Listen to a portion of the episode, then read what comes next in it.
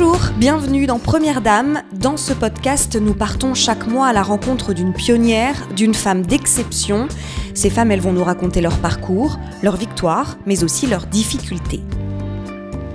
Dans cet épisode 9, nous allons parler virus, mais promis pas de celui auquel vous pensez, vous allez voir. Bonjour Nassira Salvan. Bonjour. Vous êtes responsable de la sécurité des systèmes d'information. Plus globalement, vous êtes experte en cybersécurité et vous êtes également la fondatrice du CEF6, le Cercle des femmes de la cybersécurité, qui a pour objectif de promouvoir la présence et le leadership des femmes dans ce milieu. On peut dire que c'est une mission plus que nécessaire puisqu'aujourd'hui les femmes représentent environ 11% de l'ensemble des professionnels de la cybersécurité au niveau mondial. Alors déjà question toute simple, pourquoi un taux si faible? La cybersécurité, on a toujours l'image euh, du geek, euh, l'image du hacker, euh, l'image du jeune à capuche avec coca et pizza. Donc c'est c'est la méconnaissance de, de, de cette filière qui fait qu'aujourd'hui elle est mal perçue, mal vue parce que ce sont des des métiers, c'est une discipline assez récente en fait. Alors vous, vous faites ce métier depuis euh, des dizaines d'années, vous êtes dans ce milieu depuis des dizaines d'années. Est-ce que vous avez quand même vu une évolution du nombre et de la perception des femmes? En fait, il y a une récente étude qui date, je pense, de mars, qui euh, mars 2020, donc euh, c'est très très récent, qui fait plaisir, hein, un chiffre qui fait plaisir. le nombre de femmes dans la cybersécurité a doublé depuis six ans parce que bon voilà, il y a plusieurs, euh, plusieurs organismes, plusieurs associations comme le CF6, aussi bien euh, à l'échelle française qu'à l'échelle internationale, qui commencent carrément à œuvrer dans ce sens. Se situe la France justement au niveau de, de la place des femmes au niveau mondial? Est-ce qu'on est plutôt en avance, en retard?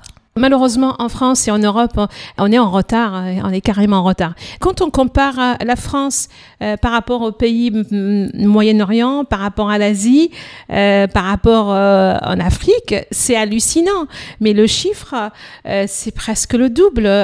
Et au Moyen-Orient, parce que je suis aussi en relation avec l'association des femmes cyber du Moyen-Orient, elles sont plus que 50% de façon globale dans le numérique et, aussi euh, dans, euh, dans la, euh, la cybersécurité en Asie, pareil. Alors, comment ça s'est passé pour vous? On va un petit peu parler de, de votre parcours scolaire déjà. déjà moi, toute, toute jeune, je voulais être médecin. J'avais 11 années quand j'ai perdu ma, ma meilleure amie qui est décédée d'une maladie euh, je l'ai vu partir à, 11 ans. On est encore très jeune. On n'a pas encore, on connaît pas la vie, on comprend pas la mort, on comprend pas comment euh, quelqu'un peut partir de cette façon. Et je me suis dit bon, je vais, je vais faire médecin, je vais sauver tous les enfants du monde. À 11 années, à 11 ans déjà, c'est euh, je pense que j'aurais, vu ma sensibilité, j'aurais peut-être pas pu faire un médecin parce que je, vois du sang, je, je, je. Et puis, euh, euh, j'étais brillante en maths et j'avais une professeure de maths, euh, je me rappelle très bien de son nom, hein, euh, Marie-Thérèse euh, qui me disait ben, c'est un gâchis si tu fais autre chose que les maths. tu es faite pour les maths, tu es bien câblée pour les maths. C'est ce que je l'ai écouté, ce que j'ai fait. Et je regrette pas parce que c'est vrai que on n'est pas nombreuses et puis on découvre des, disciplines très très très intéressantes. Alors quand est-ce que vous décidez que finalement ce sera l'informatique? L'informatique, j'étais curieuse. Euh, vous étiez déjà un peu geek ou? Euh, Oui, oui, oui, un peu geek, mais surtout curiosité parce que le premier programme que j'ai fait, c'était formidable pour moi. J'étais pas encore dans l'informatique. Je me suis dit il y a quelque chose à faire là. Donc c'est pour ça que j'ai fait cinq ans ingénieur en informatique. Ensuite, j'ai, je suis allée à Glasgow. J'ai, j'ai fait aussi des études, mais toujours dans l'informatique les systèmes d'information, euh, les réseaux. Euh, j'ai fait un DEA aussi. Ensuite, euh, j'ai fait une thèse de doctorat à l'université Versailles 51 en Yvelines sur euh, euh, justement les réseaux informatiques et la sécurité des réseaux informatiques. Donc, si, si vous voulez, euh, je, je, nage dans ça depuis le berceau, en fait. Donc, je suis pas arrivée à l'informatique tard, ou, mais c'est très, très vite après le bac, un cheminement que je trouvais logique avec mes, mes compétences en mathématiques, d'aller vers l'informatique. Et pourquoi la cybersécurité? Je le voyais comme étant euh, ce, que vous parlez de virus euh, à votre introduction, ben oui, on a des virus. On a les médecins qui se, se battent aujourd'hui contre un virus, mais on, a aussi euh, les experts de la cybersécurité qui se battent aussi contre les virus. Euh, donc l'idée, c'est protéger euh, les gens. Encore, je reste dans mon, dans mon idée de, depuis l'âge de 11 ans, en fait. Tourner vers les autres et c'est ça, c'est ça la cybersécurité. La cybersécurité, c'est euh, protéger les autres contre le mal, euh, poursuivre les mauvais acteurs, apprendre euh, tous les jours, hein, parce que tous les jours il y a de nouveaux virus, donc c'est assez dynamique. Mais ça reste quand même dans la protection des autres contre le mal. Vous m'avez parlé un petit peu de votre parcours d'études supérieures qui est très riche. Vous avez un bac plus 11. Euh, vous avez également une vingtaine de certifications. C'est une nécessité. Il faut, faut être euh, une, une bête d'études pour pouvoir travailler dans la cybersécurité ou est-ce qu'on peut, avec euh, des études un peu plus modestes, se faire sa place? Oh, je veux pas faire peur. Non, il faut pas avoir pour mon parcours. Mon parcours, en fait, est motivé par, par deux choses, par ma nature très très curieuse où j'aime tout le temps apprendre et aussi par ma facilité aussi. Euh, J'étais dans une entreprise, à chaque fois, mon chef, Philippe, je vois toujours de lui, euh, elle est où la bête assertive, Nassira Tu vas aller nous faire euh, passer quelques examens par moment pour avoir des tarifs avec les éditeurs. Il fa et les éditeurs exigeaient un nombre d'experts. Il m'est arrivé une fois, je suis partie trois mois à Londres, euh, j'ai passé 12 examens, 12 certifications que j'ai réussi. Les deux choses, la curiosité parce que j'aimais bien ce que je faisais, et puis aussi la facilité. Moi, j'ai jamais, je ne me rappelle pas avoir passé des heures, des heures pas possibles à, à, à prendre mes cours. Euh, je me rappelle euh, le bac, ma mère s'inquiétait plus que tout le monde. Elle racontait à ses amis, à la famille, mais je comprends pas, ma fille, elle travaille pas quand ma tante lui disait ah mon fils et il a dormi à 4 heures du matin et ma mère elle avait la trouille elle travaille pas ma fille et en fait j'avais juste cette faculté euh, d'apprentissage très très vite j'écoutais le, le cours euh, et, et et vous l'assimiliez euh... C'est très très vite. Votre vie active maintenant, à la sortie de vos longues études, vous êtes entré dans la vie active. Euh, vous êtes passé par plusieurs entreprises, dont euh, dans des domaines sensibles, la banque, l'armement. Euh, comment ça s'est passé vos débuts dans le milieu professionnel? En fait, euh, quand je faisais ma thèse de, doctorat, déjà, euh, je, travaillais, je donnais des cours et je travaillais. Et j'avais le, choix de rester à l'université ou, quitter l'université. C'est en visitant un laboratoire de recherche en Caroline du Sud que j'ai remarqué que en France, c'était pas très, comment dire, hein, je parle de l'époque, hein, j'ai fini en 97.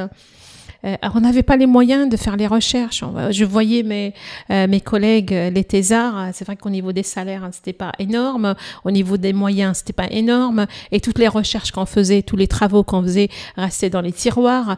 Quand j'ai vu mes collègues en Caroline du Sud, à l'université où j'étais, euh, je me suis dit c'est pas possible, on peut pas, euh, voilà, on peut pas euh, rivaliser. Euh, tout à fait. Alors j'ai commencé, euh, j'ai commencé au tout début.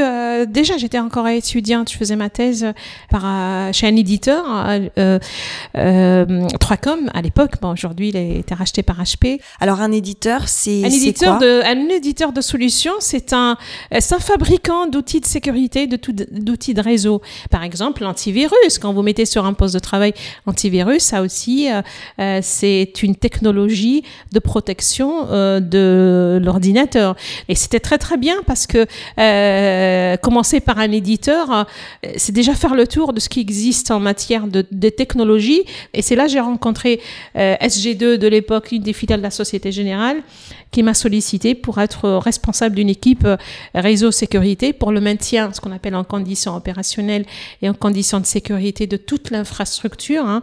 Et ça, c'était intéressant parce que j'étais la seule femme, tiens, à la tête d'une équipe de 12 personnes.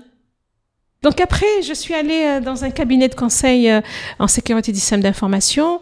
Et là, c'était pareil. J'étais chargée d'affaires, euh, bah, les clients, je faisais des audits de sécurité, je faisais beaucoup de travail intéressant, mais j'avais pas de, euh, de responsabilité managériale comme euh, je l'avais à la Société Générale avant. En moyenne, vous restiez combien de temps dans les entreprises Alors, la première, première Société Générale, je crois que je suis restée trois ans. Le cabinet de conseil CF6, je suis pas restée longtemps, ça a été racheté par Telindus à l'époque et c'est parti à Bièvre. Et moi, c'était l'époque où je commençais à faire des enfants, donc c'était pas possible. Et puis après, j'ai intégré Campagne des Signaux. Hein. Je suis restée 11 années où j'ai fait tous les métiers euh, qu'on peut faire en, expertise sur les réseaux, la sécurité. C'est là que j'ai passé le maximum des, certifications euh, jusqu'à 2010 où euh, Safran, j'ai intégré Safran, un groupe Safran. J'étais d'abord directeur de projet cybersécurité, puis j'étais à la tête d'une équipe d'architectes, responsable d'une équipe d'architectes sécurité toujours. Quand on travaille comme ça dans une entreprise qui est dans un secteur sensible, est-ce que on a encore plus de pression? Est-ce que ça change des choses? Ou finalement le travail est le même, peu importe l'entreprise pour laquelle on bosse? Euh, le, travail dépend aussi de la, maturité de l'entreprise dans laquelle on arrive. Euh, c'est vrai que les entreprises qui traitent des systèmes euh, sensibles, il y a déjà de la réglementation en place. On va quelque part appliquer euh, euh, cette réglementation qui impose euh, un ensemble d'exigences de sécurité. Qui s'occupe de donner comme ça les, les directives pour des entreprises sensibles? C'est le gouvernement? Bah oui, bah oui, bah oui. Aujourd'hui, on a, il y a, il y a déjà pour certains, certains sujets, bah, il y a la DGA, puis aussi l'ANSI, l'Agence nationale de la sécurité des systèmes d'information. Après, quand on rentre dans, dans, dans, les systèmes plus ou moins militaires, ah, c'est c'est séparé, mais il y a toute une, euh, il y a plusieurs euh, euh, structures qui étatiques qui travaillent sur ces sujets.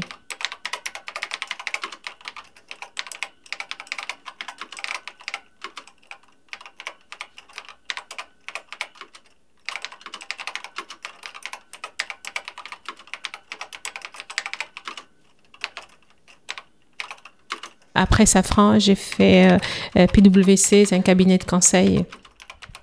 Un cabinet, un Big Four, hein, ce qu'on appelle un Big Four, un des Big Four. En France? Non, euh, mondial, une boîte mondiale, comme Deloitte, euh, euh comme EY, comme... à chaque fois, ces gens-là, on vient vous chercher? Souvent. Souvent, on vient me chercher, oui. Euh, ensuite, euh, j'ai intégré Thales parce que mon, euh, mon patron de Safran est allé chez Thales. Il m'a appelé, il m'a dit Nassira, viens. Euh, mais après, arrivé à un certain stade, on se dit, ben, j'ai envie de bah, de, de, de, de, travailler pour moi. Et puis surtout, avec la création de l'association, j'avais besoin de d'avoir une certaine liberté déjà. Quand on est à la tête d'une association, quand même, quelque part, euh, c'est un engagement aussi important j'avais besoin de temps, de temps pour euh, monter ça et je, je, ne pouvais pas être dans une entreprise à travailler 16 heures par jour et de faire la même chose que ce que je faisais au niveau associatif. Et, le deuxième aspect, euh, c'est aussi de, de, de, pouvoir parler en fait. Hein. Quand on est attaché à aucune entreprise, on peut prendre la parole et, et dire les choses qui nous plaisent pas, euh, en fonction bien sûr de nos engagements. Aujourd'hui, vous êtes à la tête de votre entreprise. Vous vous avez expliqué un petit peu euh, pourquoi. Quelles sont vos missions? Oui, alors moi, je suis euh, je suis indépendant. Je travaille en tant qu'RSSI, responsable de la sécurité système d'information de transition. En fait, je fais du du, du conseil dans dans la cybersécurité. Euh, J'aide les entreprises à, à, protéger, à mettre en place euh, ce qu'il faut, euh, à définir une stratégie pour se protéger. J'interviens aussi beaucoup euh, en tant que, encore une fois, pour faire de l'opérationnel. Euh, notamment les dernières, les dernières missions, c'était des gestions des crises cyber. Donc une entreprise qui se fait attaquer, qu'est-ce que je fais? Donc on vous appelle a posteriori de l'attaque pour l'anecdote, euh, ça m'est arrivé d'arriver de, de, de, de, faire ça en temps réel. J'intervenais chez un client. Donc on définissait euh, euh la stratégie euh, de sécurité. Euh, c'est normal parce que l'entreprise cherchait des levées de fonds, hein, entreprise dans le pharma.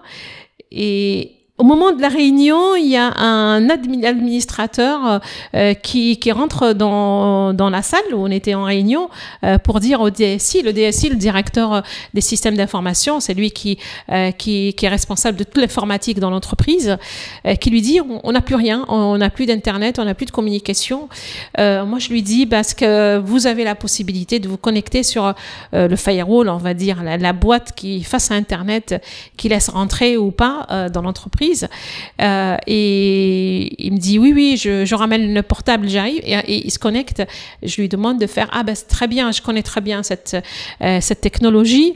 Et j'ai relevé qu'ils étaient sous le feu de l'attaque. Euh, donc là, je lui dis, bah, là, tout de suite, vous allez rajouter une règle sur le firewall pour stopper ce flux. Ils étaient en train de se faire exfiltrer une étude clinique. et là, si l'entreprise euh, s'est fait exfiltrer, c'était fini pour euh, les, les millions d'euros, euh, dollars euh, qui étaient en cours de négociation par, avec le, les fonds. Durant toutes ces années euh, de vie active, est-ce que vous avez croisé beaucoup de femmes et à quel poste? Ben, Malheureusement, pas beaucoup. Euh, tout au long de mon parcours, j'ai croisé très peu de femmes dans, dans ce domaine et celles que j'ai rencontrées étaient franchement vraiment brillantes, euh, mais quelque part euh, aussi n'arrivaient pas à, à, à, s'imposer ou alors euh, n'avaient pas assez confiance en elles-mêmes ou alors celles qui s'imposaient, c'est celles qui, que j'ai croisées aussi dans ma vie.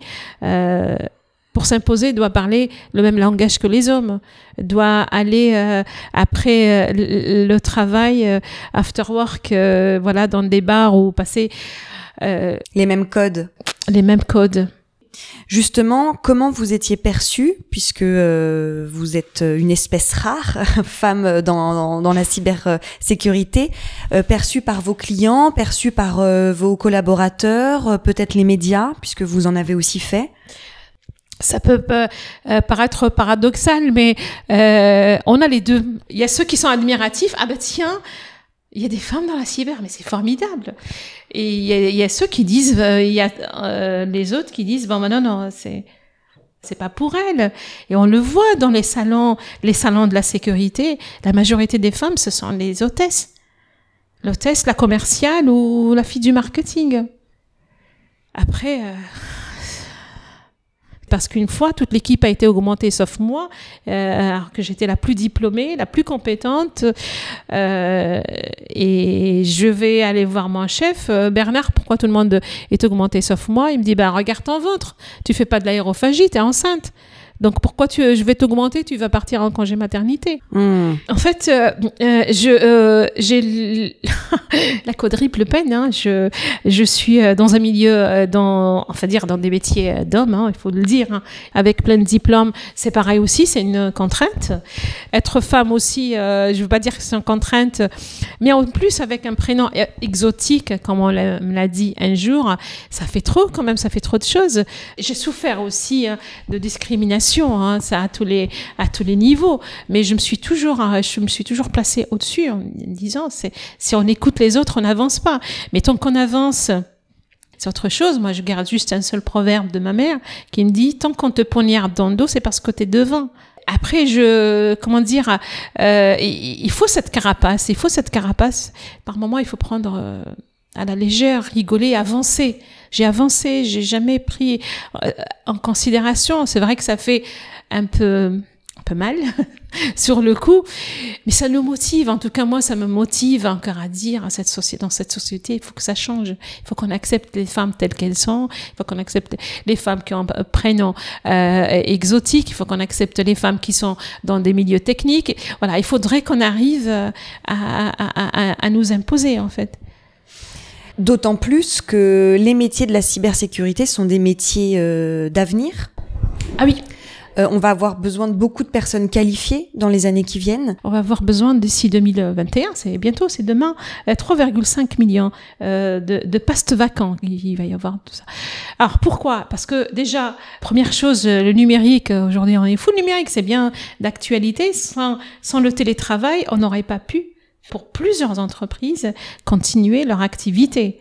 Aussi, on, voit arriver beaucoup de nouvelles technologies, l'intelligence artificielle, la blockchain, les, les, le cloud. Hein, tous ces aspects-là apportent des vulnérabilités parce que les attaquants sont beaucoup plus maintenant beaucoup plus euh, organisés, beaucoup mieux euh, structurés et parce que ça permet d'avoir euh, des, des, gains à tous les niveaux, au, financier, mais aussi on peut aussi tout ce qui concerne l'intelligence économique. Et paradoxalement, on forme pas assez. Pour vous donner une idée, en France, sur 6000 postes ouverts, les écoles fournissent que 1000 par an. Donc il y a 5000 qui restent, des postes qui restent vacants. Mais du coup, les attaques, elles sont quoi? De plus en plus violentes, de plus en plus fréquentes? Elles sont de plus en plus violentes, elles sont de plus en plus fréquentes.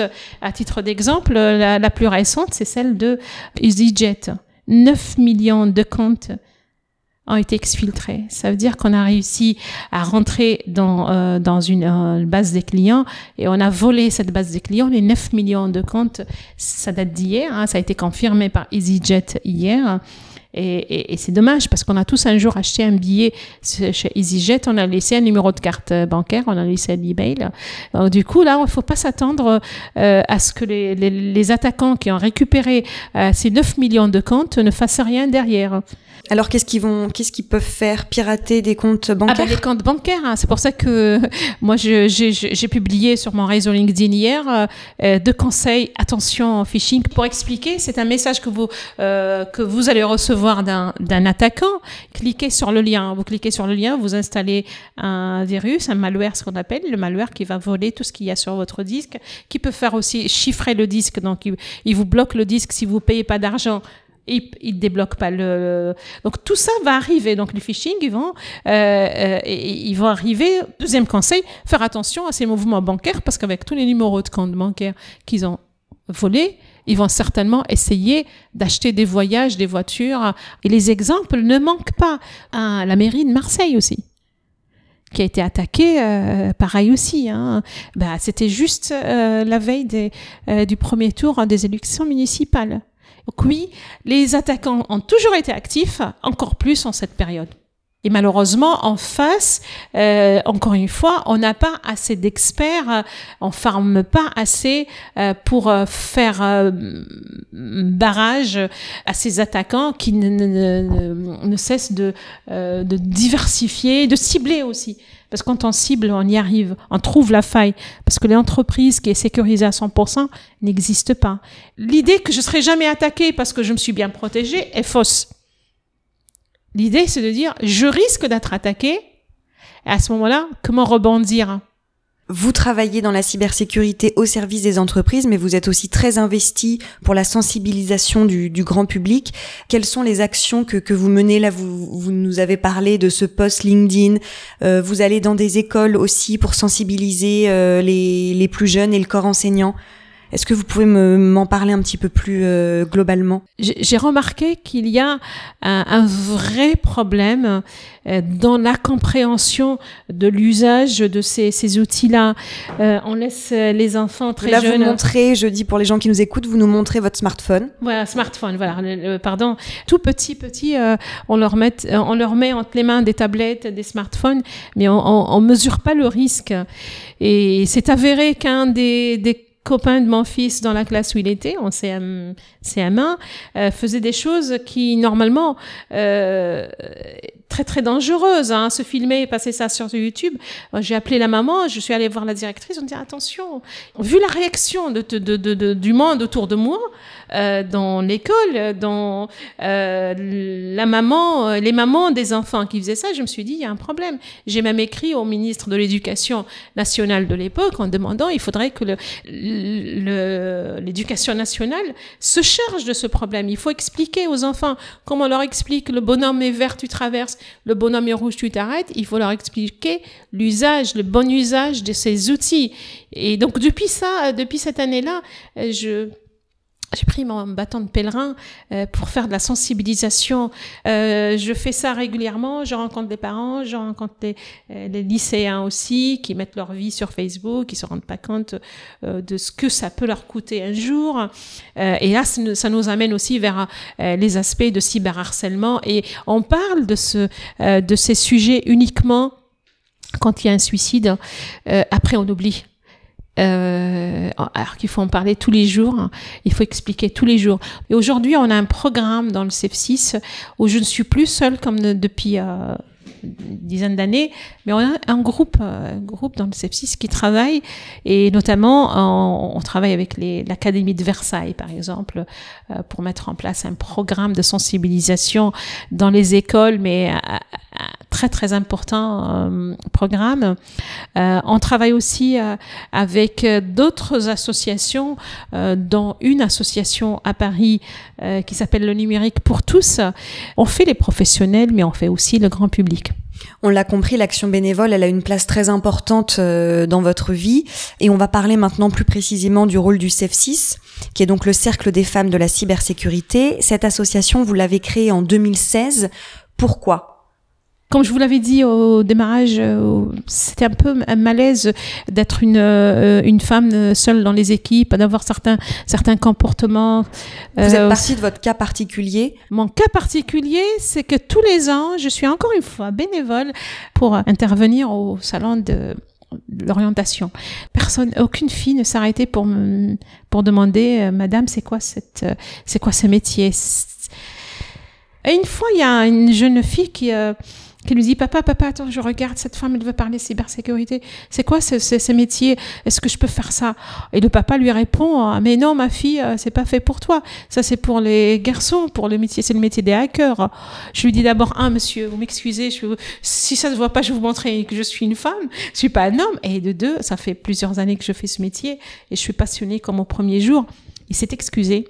Il est resté. Euh, il s'est assis euh, et on a bavardé, c'est un avocat. Et notre association, c'est pas une association contre les hommes, c'est une association, d'ailleurs, elle est ouverte euh, aux, hommes. Elle est mixte, ouais, il y a à peu près 250 professionnels. Voilà, il y a des professionnels qui œuvrent euh, pour avoir plus de présence, plus de leadership euh, des femmes dans, dans, le domaine de la cybersécurité à travers euh, un programme très important de sensibilisation de tous les acteurs au fait que il y a des femmes dans la cyber et qui sont euh, euh, sur des aspects techniques, sur des aspects moins techniques, des aspects juridiques ou des aspects euh, voire des, organisationnels de ces métiers. Donc vous sensibilisez l'ensemble du, du secteur et vous aidez aussi des femmes qui pourraient être intéressées à trouver la bonne formation, vous les accompagnez? Oui, euh, à travers un, un, vaste programme de coaching et de mentorat. et d'ailleurs, on a publié un livre, c'est un guide des métiers, des formations. Euh, explique quels sont tous les métiers hein, qu'il y a autour euh, de la cybersécurité euh, et quelles sont les formations pour accéder à ces métiers? Il y a à peu près 500 formations euh, différentes. Et avec le CEF6, j'ai signé un partenariat avec une école l'année dernière pour former plus de femmes à la cyber.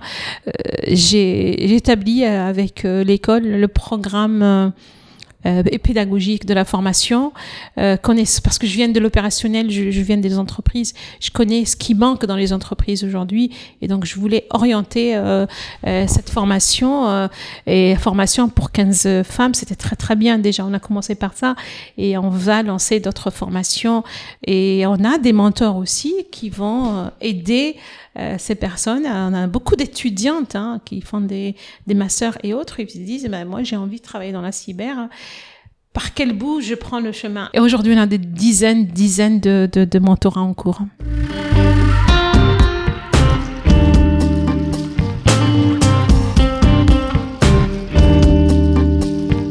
À chaque épisode, notre première dame nous livre une anecdote amusante, gênante, révoltante, bref, un épisode qui vous a marqué, Nassira Salvan. Vous m'en avez donné beaucoup, alors c'est vrai que ça va être difficile de retrouver une anecdote. Euh. En fait, euh, euh, j'étais consultante experte, formatrice.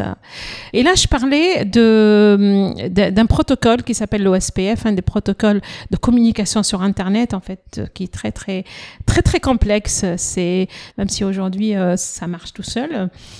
Et il fallait détailler le détail du détail du détail du détail. Et à la fin de la formation, ces stagiaires allaient passer un examen aller obtenir une certification. Et puis j'entends quelqu'un euh, qui dit oh là là le, sujet il a l'air très très difficile ils étaient 20 dans la salle et puis euh, quelqu'un euh, lui dit oh, n'y a pas de souci hein, si une blonde est arrivée pourquoi pas nous? Mais comment vous voulez réagir à ça? Alors vous avez répondu ou vous avez fait semblant de pas entendre? Euh, si, si, je, l'ai regardé juste. Je pense qu'il a compris euh, ce que je pensais, euh, mais j'ai pas répondu en fait. On passe maintenant au quiz. Apple ou Microsoft? Apple. Pourquoi? Plus sécurisé. Chemise ou sweat à capuche? Les deux. Ah, donc ça veut dire que vous, vous êtes parfois aussi euh, en sweat à capuche euh... Ah ben, Quand, euh, quand je travaillais à la Société Générale, que je travaillais dans, euh, dans les data centers, hein, qu'il fallait brancher les câbles, tirer les câbles sous les faux planchers, bah, ça me fait pas confort. peur. Hein. Non, confort, voilà. Réseaux sociaux ou pas? Si, si, si. Ça fait partie de, de la communication aussi. Il faut savoir gérer, par contre. Merci beaucoup, Nassira Salvan. Et merci à vous qui nous avez écoutés. J'espère que vous avez passé un agréable moment en notre compagnie. Je vous retrouve le mois prochain pour la dernière invitée de Première Dame. Et oui, déjà, d'ici là, venez me faire un petit coucou sur les réseaux sociaux. Je suis sur Instagram, Twitter et Facebook. Ciao, ciao